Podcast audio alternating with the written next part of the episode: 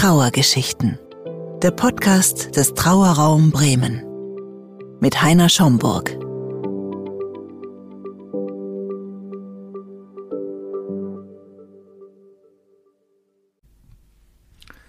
Ich begrüße Sie recht herzlich zu einer neuen Folge von unseren Trauergeschichten.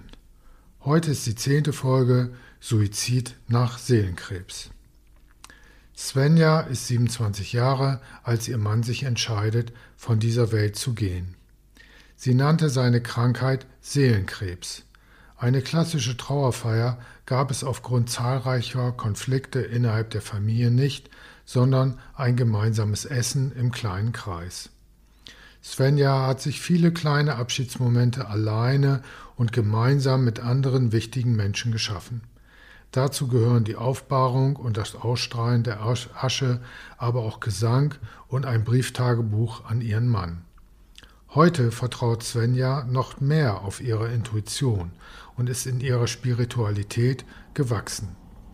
Außerdem ist sie inzwischen selber ausgebildete Trauerbegleiterin und bietet Einzelbegleitung für Trauernde unter anderem nach Suizid an. Ja, hallo Svenja, schön, dass du da bist, äh, hier im Podcast vom Trauerraum. Du möchtest gerne von deiner Erfahrung erzählen, von deinem Mann, der sich suizidiert hat. Und ähm, magst du mal anfangen, was, jetzt, was passiert ist, die Geschichte erzählen, was war, wann das war? Ja, also es ist ja im Grunde eine lange Geschichte, die dem vorausgeht, dass er sich suizidiert hat. Also ich glaube, darum geht es jetzt heute auch gar nicht so sehr. Also ich war 27, wo er sich dann entschieden hat, den Schritt zu gehen. Ähm, er hat äh, sich aufgehangen. Das ist ja, also machen häufig Männer. Ne? Als Methode habe ich dann später auch gelernt. Und wir waren da vor fünf Jahren zusammen und mir war das auch bekannt, dass äh, also ich, ich sage gerne, dass er Seelenkrebs hatte. Mhm. Ja, ja, ist ein schöner Begriff dafür. Also, okay. Ja, was möchtest du noch wissen über meine Geschichte? Also ich habe das Gefühl, da gäbe es so, so viele Bereiche zu erzählen. Also für mich als Bestatter ist natürlich wichtig oder wäre schön oder die Zuhörer, was ist dann in der Bestattung alles passiert. Aber die kleine Vorgeschichte wäre vielleicht ganz schön, was ist passiert, wie, wie ist er gefunden worden, wie, mhm. wie, wie ging es dir da? Gab es Vorankündigungen oder so? Vielleicht eine kleine Vorgeschichte, Einstieg, so in der Richtung. Mhm. Ähm, Vorankündigungen, ähm, jein. Also dadurch, dass ich eben gewusst habe, dass er also Seelenkrebs hat und auch manchmal geäußert hat, dass er nicht mehr leben möchte, habe ich lange Zeit mit dem Gedanken äh, sowieso gelebt, dass er diesen Schritt gehen könnte. Dass es jetzt genau an dem Tag passiert ist, da gab es für mich keine Vorankündigungen. Rückblickend gesehen schon, weil er davor doch noch einiges geregelt hat. Das habe ich aber in der Zeit nicht so begriffen.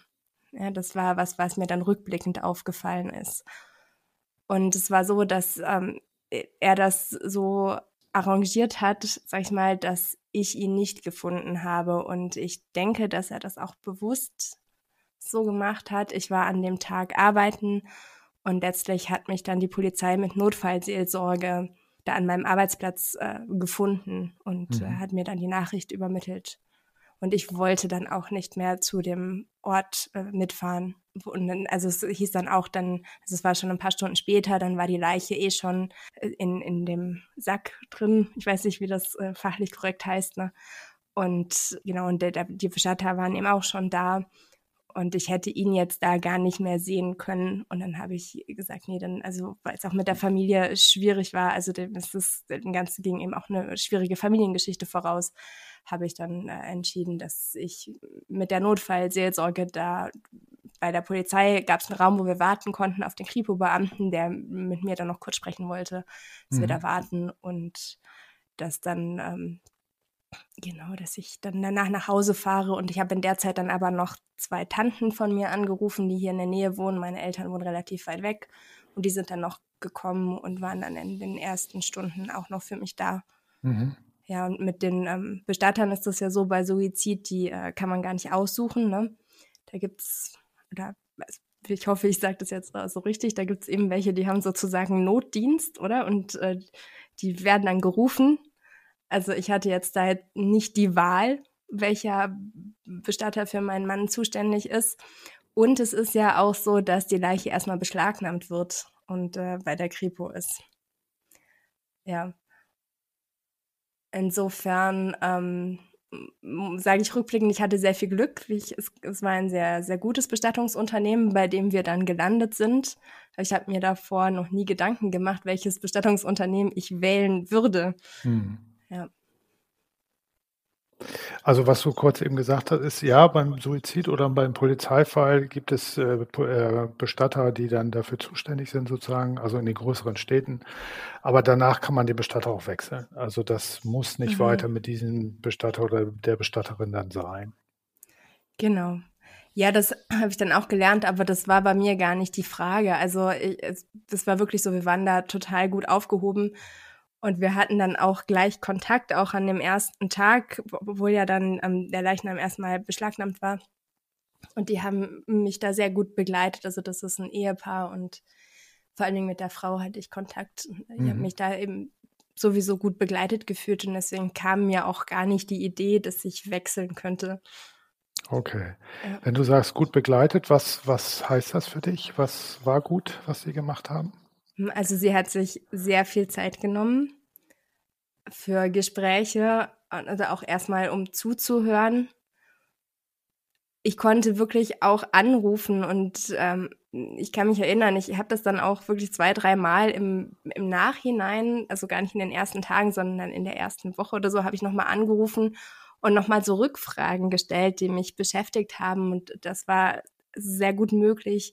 Und sie hat die Situation einfach für mein Gefühl auch sehr gut erfasst, also dieses ganze Thema um den Suizid rum und hat da eben auch gute Worte gefunden, fand ich. Und gleichzeitig hat sie auch äh, Aufgaben übernommen, wie den Nachruf in der Zeitung und ähm, die Sterbeurkunde beantragen. Und äh, hier ist es ein bisschen ländlicher. Es war dann so, dass sie sogar die Sterbeurkunde und die Zeitung von dem Tag dann nochmal persönlich bei mir vorbeigebracht hat so, ähm, ja, einfach ab. Ich, für mich war das dann in dem Moment ja alles normal. Ich habe hinterher erst gelernt, das machen gar nicht alle Bestatter so, ne?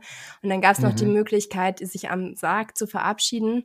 Da es, hat sie auch ganz gut erklärt, dass ich dann Kleidung bringen kann und ähm, Genau, dann habe ich noch gefragt, also da war, war ich auch unsicher, habe ich gefragt, ja, wie, wie, viel sieht man denn, ja, also wie viel Blessuren oder ich, ich wusste es ja auch nicht.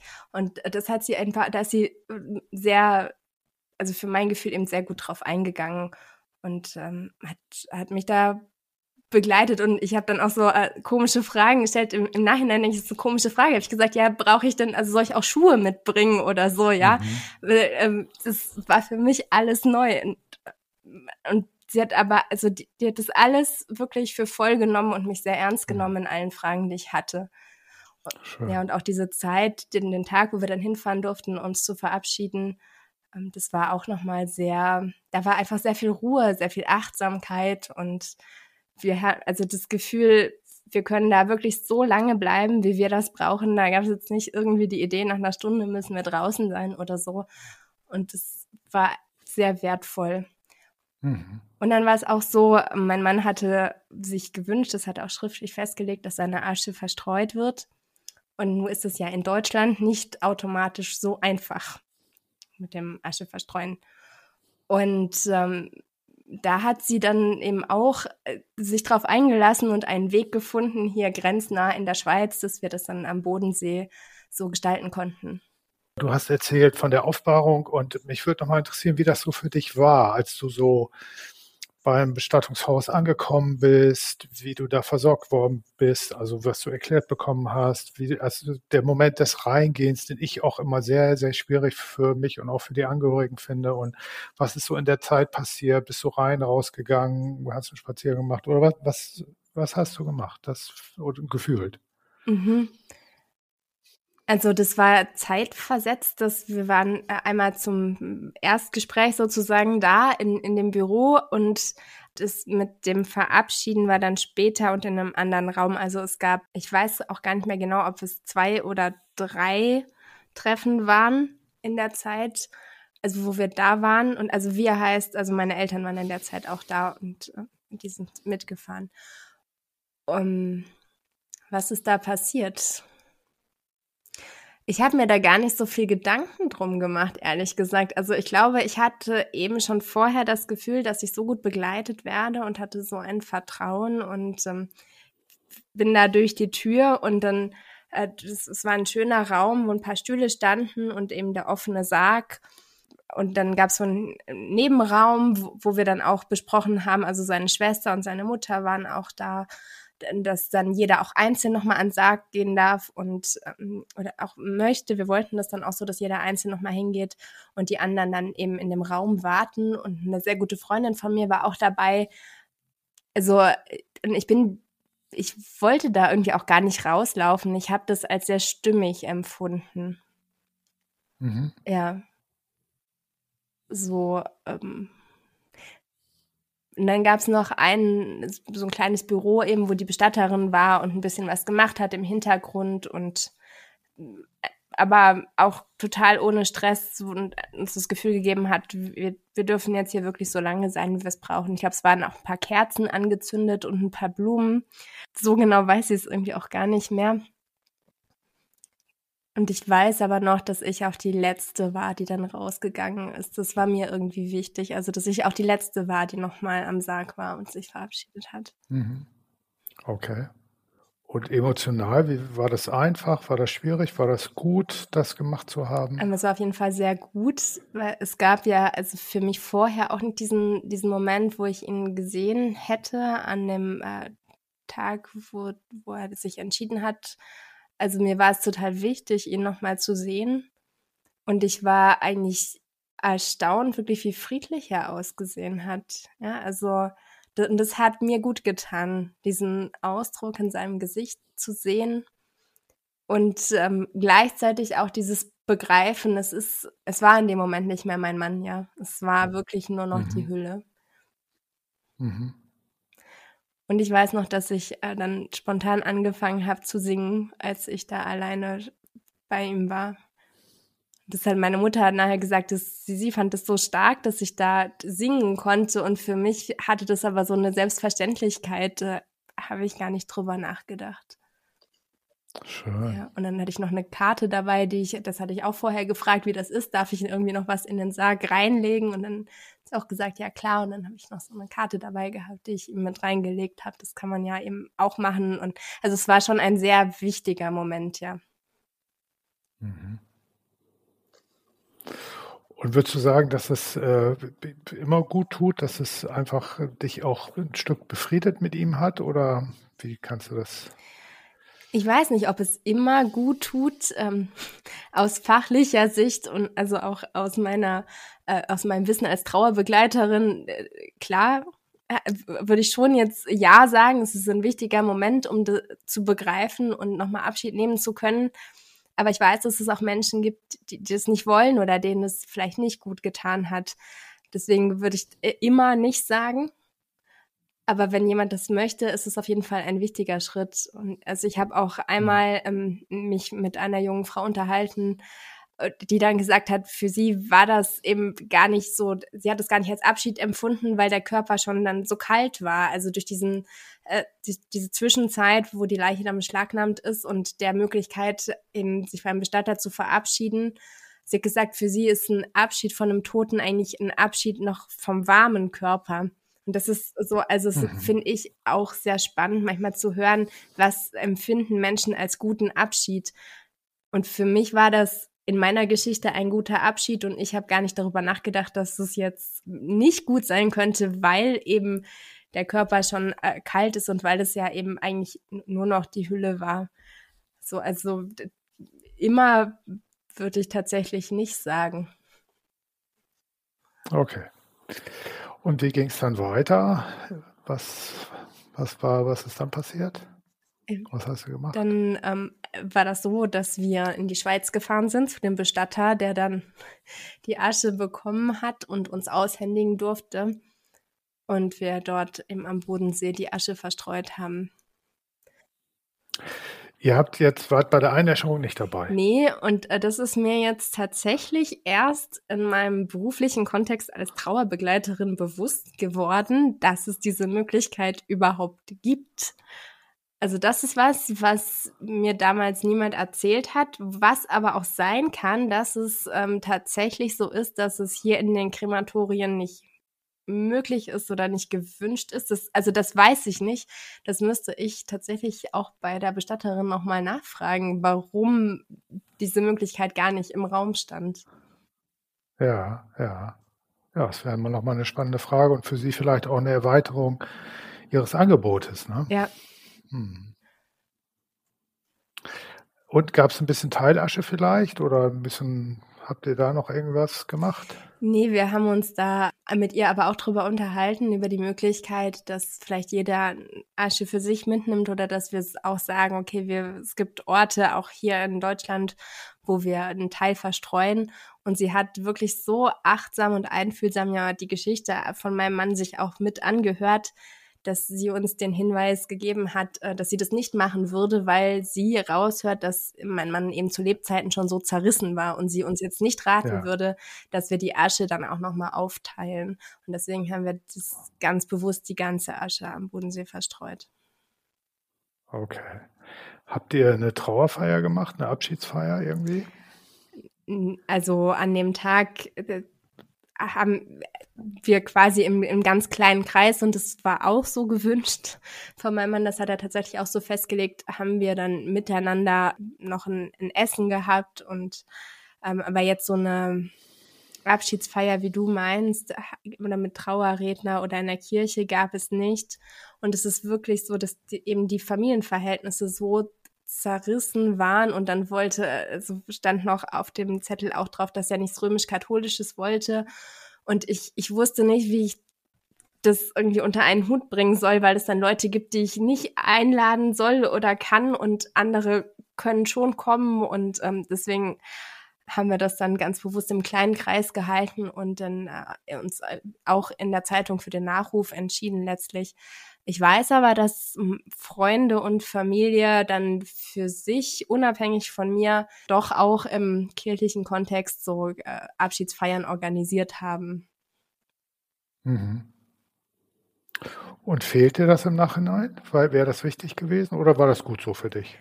Ja, also eine interessante Frage, die ich mir auch immer mal wieder stelle. Aber wenn ich bedenke, wie, wie konfliktreich die Situation in seiner Familie war und zum Teil noch ist, halte ich es immer noch für die richtige Entscheidung. Okay, das ist so eher die, die über und, und für dich persönlich? Also für mich war es auch stimmt. Also ich hatte ja den Abschied. Ich hatte ganz lange so den Gedanken, ich habe anderen Leuten eben den Abschied verweigert oder ich hätte da mehr Menschen die Möglichkeit geben müssen also für mich war es stimmig. Ich, ich hatte ja da so die, also jetzt fällt mir gerade ein, ich habe noch dann, ähm, also dieses Lied Möge die Straße uns zusammenführen, hatte ich umgedichtet auf Mögen die Welten uns zusammenführen und äh, das haben wir dann da zu, ich war sechs, ähm, noch gesungen an, am See und also es war im Prinzip eine Abschiedsfeier und für mich war es stimmig.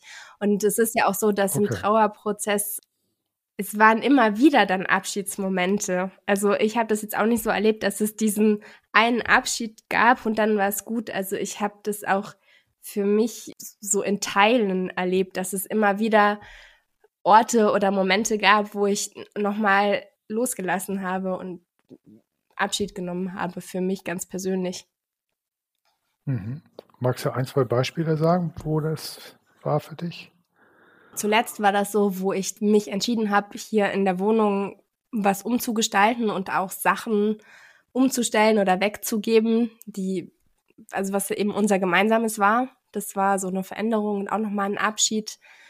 Oder ich bin bewusst an, ähm, also es gibt hier so, so ein Freiluftmuseum, wo wir gerne gemeinsam waren und äh, wo uns einfach auch Erinnerungen miteinander verbunden haben. Und da war ich ein paar Mal und was ich dann an, an diesen Orten auch gemacht habe, das in der Natur waren es eigentlich oft Orte.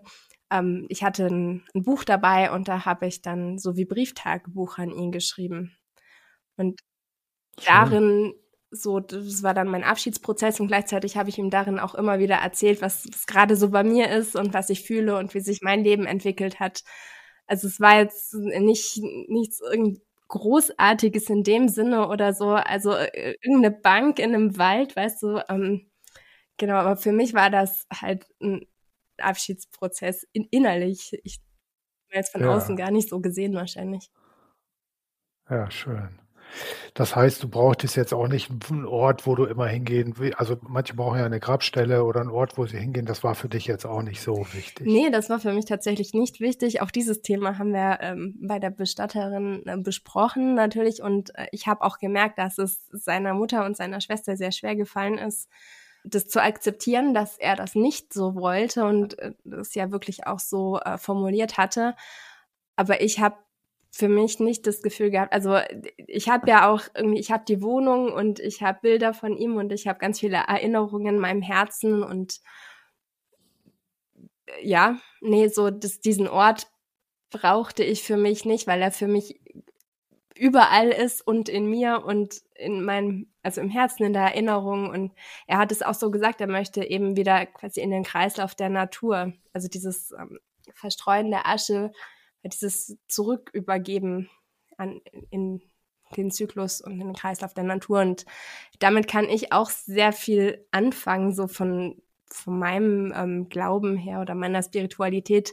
Ich sage, okay, es gibt jetzt zwar diese eine Stelle auch an dem, am Bodensee, aber von dort aus geht die Asche ja wieder in, in den Naturkreislauf und in die Berge über den Regen und irgendwie auch äh, zu den Wiesen hier. Und das, also war für mich so eben auch eine passende Vorstellung. Und da, da habe ich tatsächlich nicht das Gefühl gehabt, ich brauche diesen einen Ort.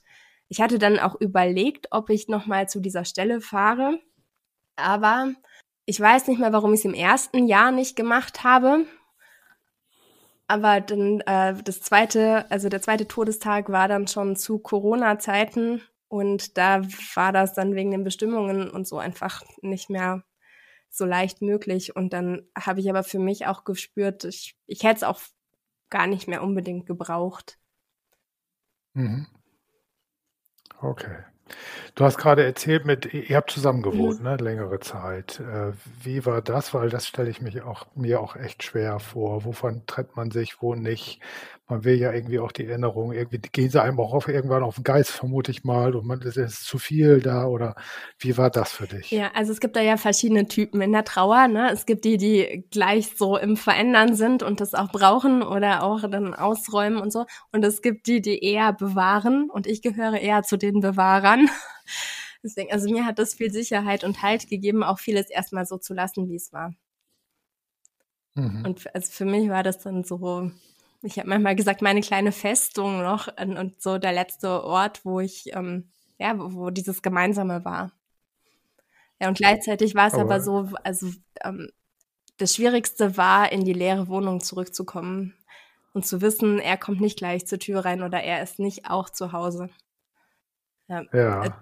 Aber das hat nichts jetzt unbedingt damit zu tun, wie die Wohnung gestaltet ist, sondern eben das, das erzählen ja aber auch andere Trauernde, ne?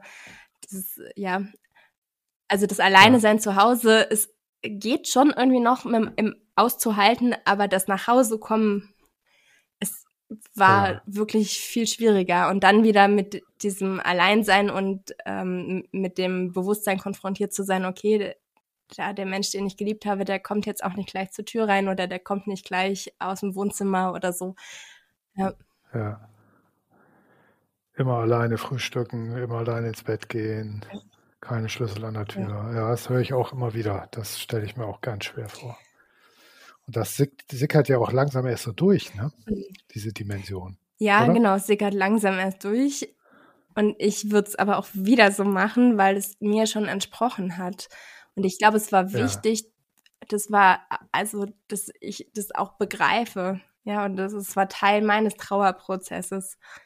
Ich hätte die ja. Möglichkeit gehabt, erstmal eine Zeit lang bei meiner Familie zu sein, zum Beispiel, und hier weg zu sein. Und ich wollte das nicht. Also ich habe mich bewusst dafür entschieden, hier an dem Ort auch zu sein und eben auch dieses Alleine sein dann zu erleben letztendlich. Wobei ich da vielleicht auch okay. nochmal dazu sagen muss, also meine Eltern waren wirklich drei Wochen lang da, also die haben Urlaub bekommen von ihren Chefs, also ganz toll, wirklich.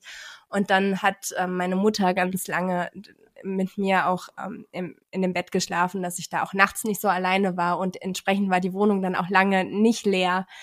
Also so, das war jetzt auch nicht von heute auf morgen, sondern dann nach, nach diesen drei Wochen, wo meine Eltern dann da waren, da habe ich dann langsam für mich das gelernt. Und ich glaube, es war aber unglaublich wertvoll und gut, dass die eben in diesen ersten drei Wochen da waren. Ich weiß nicht, wie das gewesen wäre, wenn ich von Anfang an in einer ganz leeren Wohnung gewesen wäre.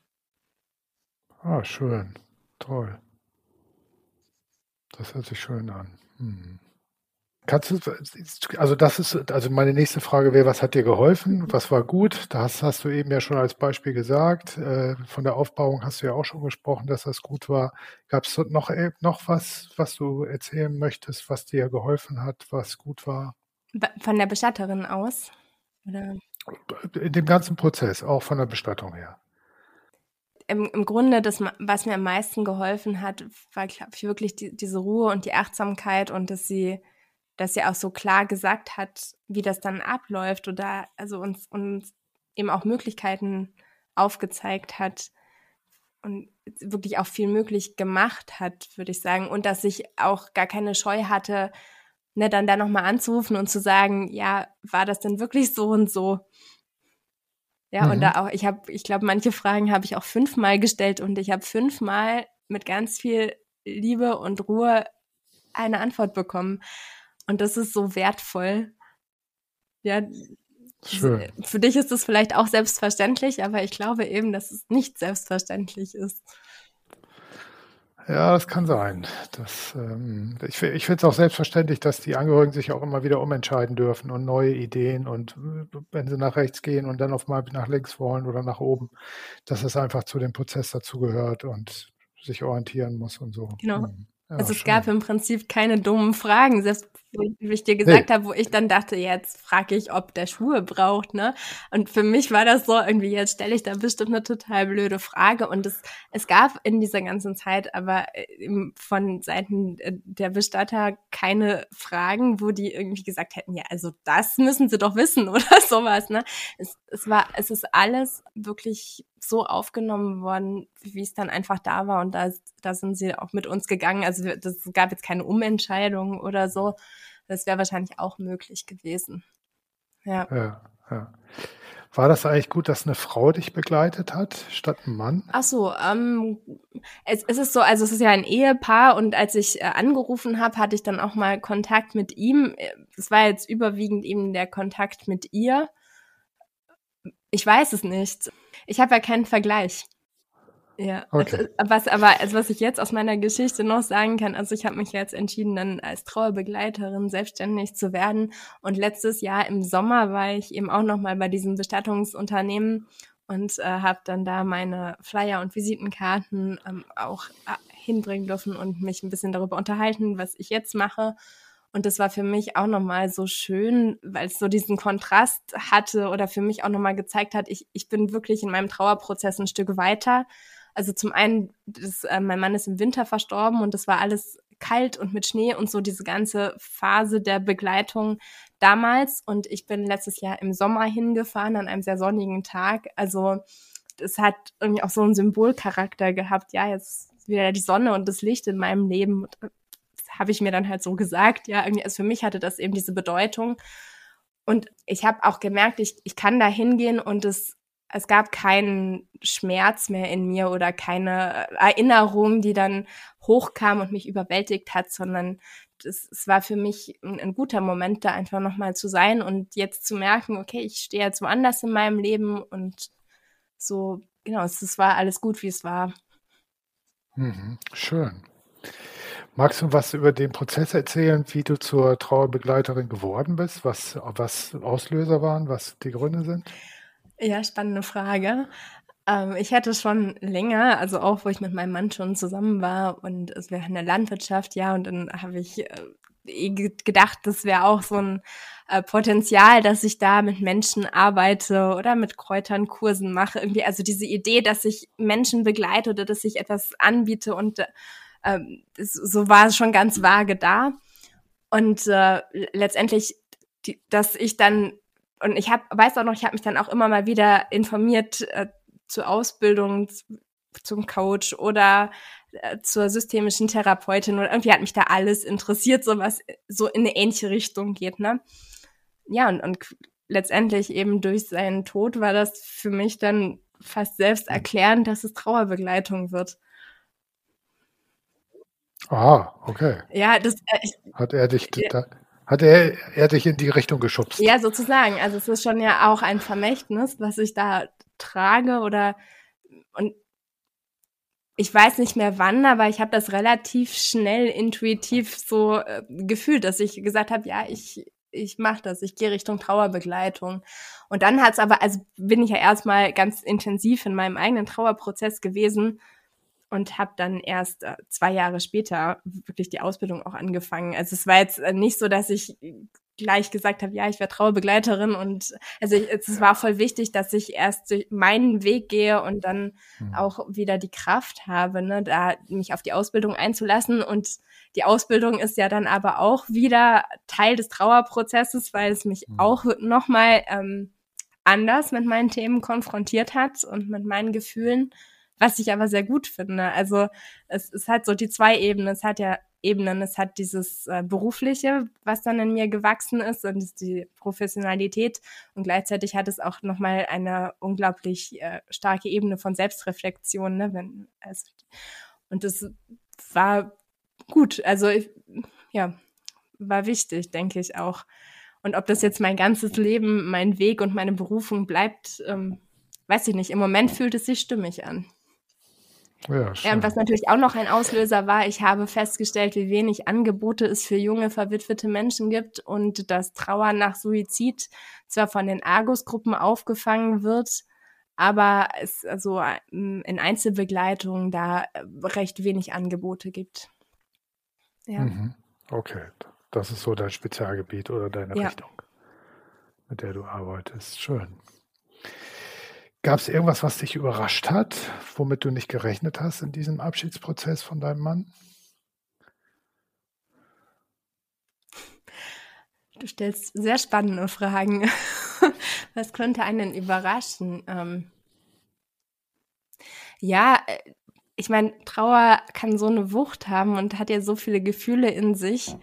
Das hat mich manchmal schon überrascht. Aber ich weiß ja, überrascht das richtige Wort ist also diese Intensität von Gefühlen habe ich vorher so noch nicht erlebt, ja.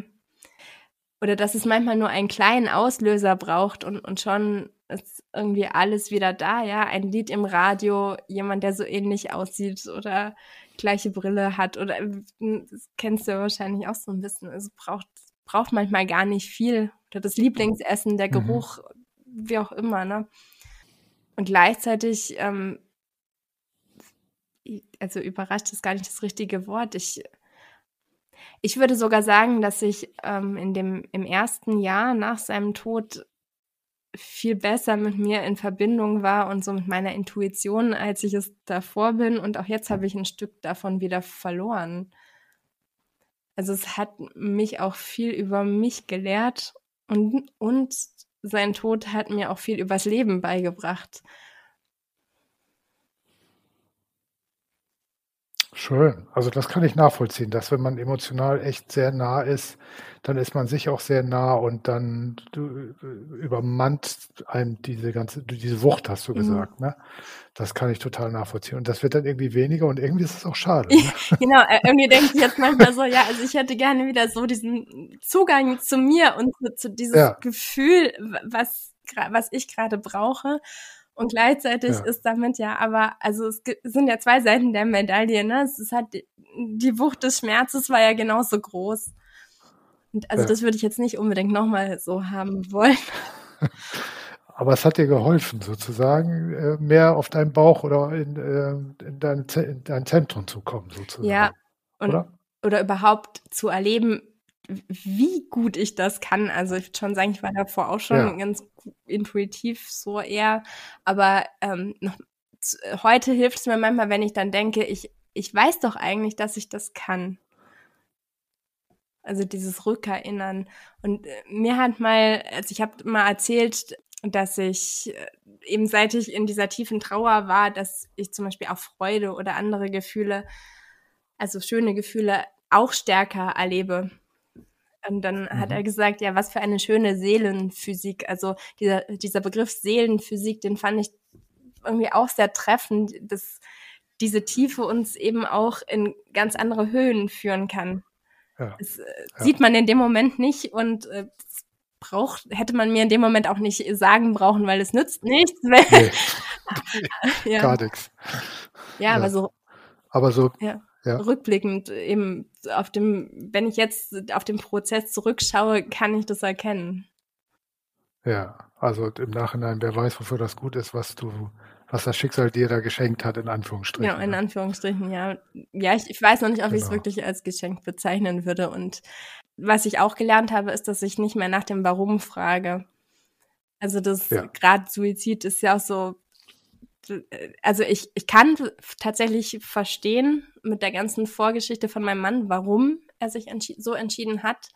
Und äh, trotzdem ist diese Frage an das Schicksal quasi, warum ich, ja, oder warum in meinem Leben, es wird mir, welchen Sinn hat das und so, habe ich keine Antwort. Und ähm, da habe ich auch für mich irgendwann entschieden und gelernt, ich frage gar nicht mehr nach dem Warum. Mhm. Aber ich tue mir auch schwer damit zu sagen, okay, ja, irgendeinen Sinn wird es schon haben, weil ich mir manchmal denke, hm, naja, es wäre auch schön, wenn mein Mann noch hier wäre. Ne? Es hat so beide mhm. Seiten. Ja, für mich kommt dann die Frage so, was soll ich daraus lernen? Ja. Was gerade passiert, ne? Das hilft mir. Genau, also ja, gelernt habe ich sicherlich sehr viel und ob und, und trotzdem weiß ich nicht, ob das alles so notwendig, also ob ja, also ich stelle es manchmal schon noch in Frage, ob das diese Heftigkeit gebraucht hätte. Okay. Da höre ich so eine kleine Kritik an, an das Schicksal raus. Ja, manchmal schon, ja. Äh, manchmal und gleichzeitig, ja, und wenn ich wieder in die spirituelle Ebene gehe und denke, wir haben auch einen Seelenauftrag und ähm, es gibt eben Bestimmungen und es gibt auch Begegnungen, die wichtig sind hier im Leben, dann kann ich das schon sehen im Großen und Ganzen, dass dass es richtig war und dass es eben offensichtlich Teil auch ja von dem ist, was meine Seele sich vorgenommen hat zu erfahren oder zu lernen oder woran ich wachsen kann. Ja. ja. Und dann gibt es aber, weißt du, diese kleine menschliche Ebene, die dann sagt, nee, es ist trotzdem blöd. Ich finde es richtig doof, genau. Ja.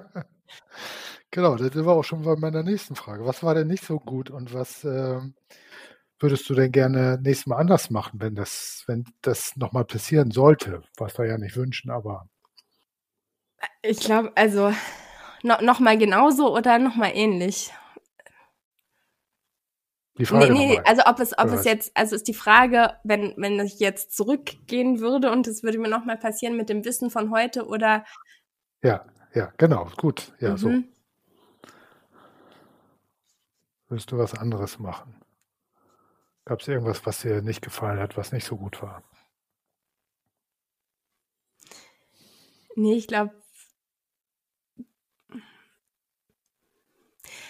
Ja, vielleicht, also das Einzige, was ich mit dem Wissen von heute als Trauerbegleiterin auch und mit dem Wissen um die Angebote, das hat mir damals schlicht gefehlt, ähm, würde ich wahrscheinlich mir mehr Hilfe suchen und also mehr Begleitung.